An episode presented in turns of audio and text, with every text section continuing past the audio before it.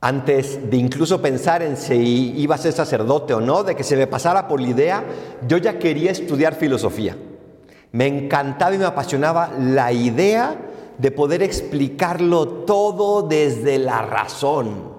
Y cuando por fin tuve la oportunidad de estudiarlo, ya siendo legionario de Cristo, en el Ateneo Pontificio en Roma, llegué a estudiarlo con muchísima avidez, con muchísima ilusión, esperando sobre todo aprender a cómo explicar a los jóvenes y a cualquier persona que me lo preguntara, cómo explicar racionalmente que debían de comportarse de acuerdo a los valores, de acuerdo a la moral, de acuerdo a la ética. Y me metí a estudiar en profundidad eso. ¿Y qué descubrí?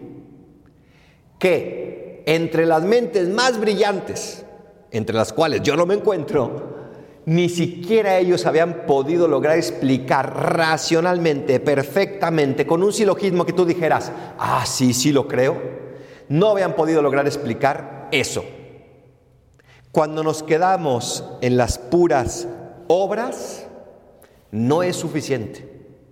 Ese es, creo yo, uno de las los grandes peligros que tenemos en el cristianismo. Querer moralizarlo tanto que lo reduzcamos a una serie de prácticas frente a las cuales tenemos que darle explicación al mundo, a los que nos preguntan, a los jóvenes, incluso a nosotros mismos. A ver, dime por qué debo de hacer esto.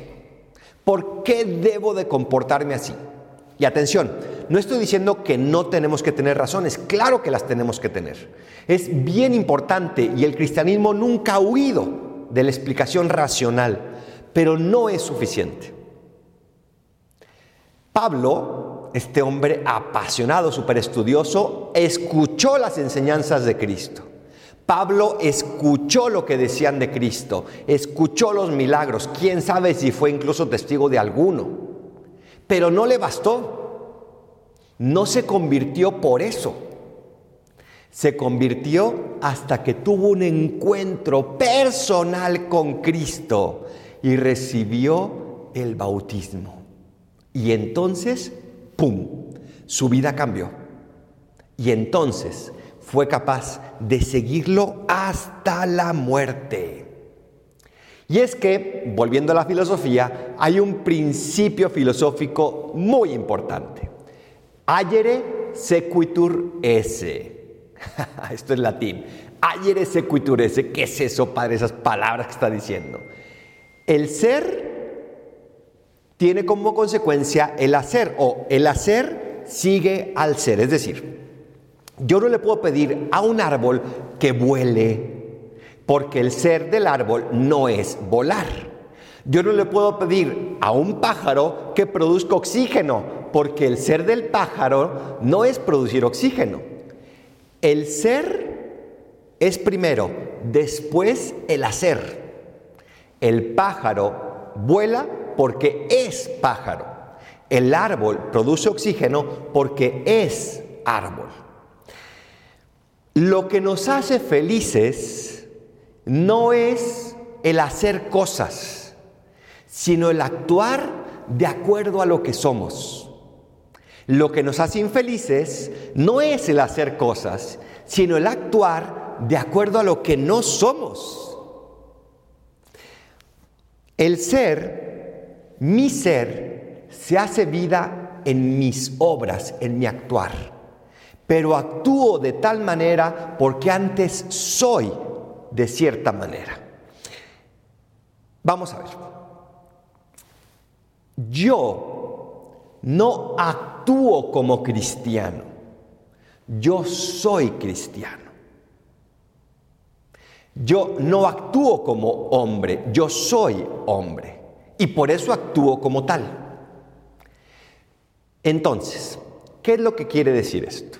Vamos ahora sí a bajar al Evangelio. Yo soy la vid, ustedes los sarmientos.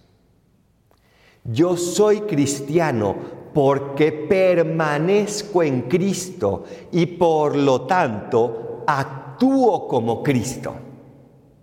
Ayere sequitur esse.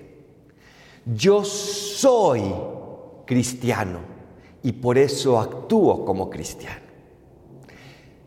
Y el gran desafío que tenemos en nuestra vida no es el cómo actuar mejor. Sí tenemos que actuar. Aquí eh, Juan nos dice en la, en la segunda lectura que tenemos que cumplir los mandamientos. Claro que sí, pero porque antes somos esas sarmientos que vienen de la vid.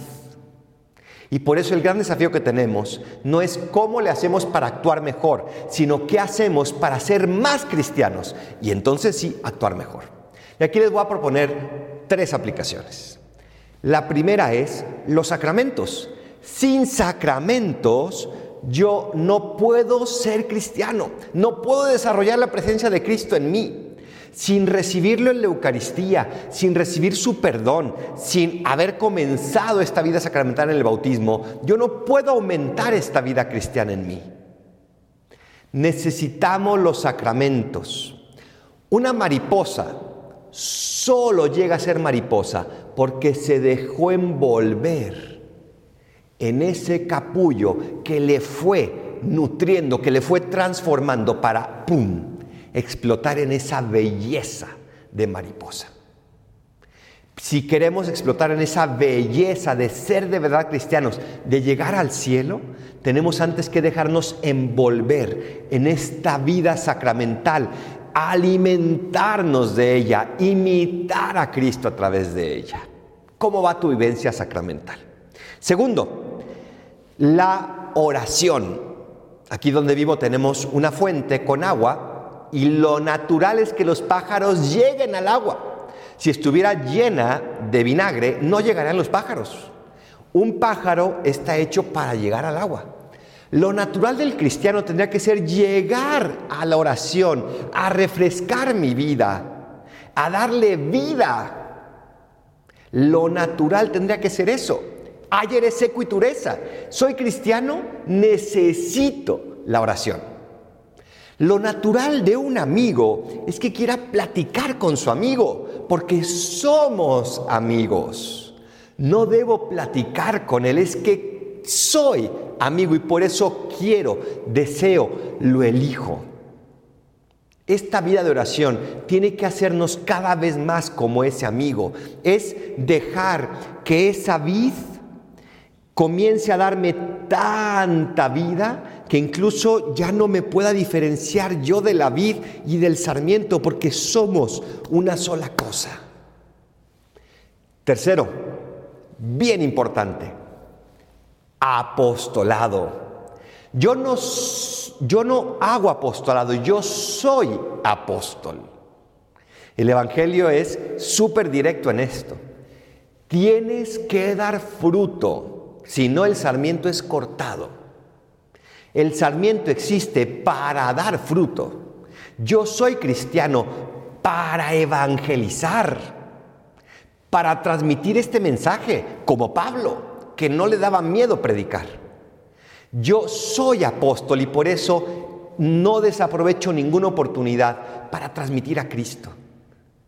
Pero cuánto miedo tenemos de que nos juzguen, de que nos critiquen, de que nos aparten. Ayere sequitur ese. Si no soy cristiano de verdad, no voy a ser apóstol y me voy a dejar llevar por los miedos. Pero si soy cristiano de verdad, seré apóstol y afrontaré esos miedos con mucha prudencia, pero también con la sagacidad que nos invita Jesús. Somos cristianos y por eso actuamos como cristianos, no al revés. Sacramentos, oración y apostolado para que tú, yo, sarmientos, podamos dar el fruto que el Padre espera y sigamos injertados en esta vida tan hermosa que es Jesús y su iglesia. Así sea.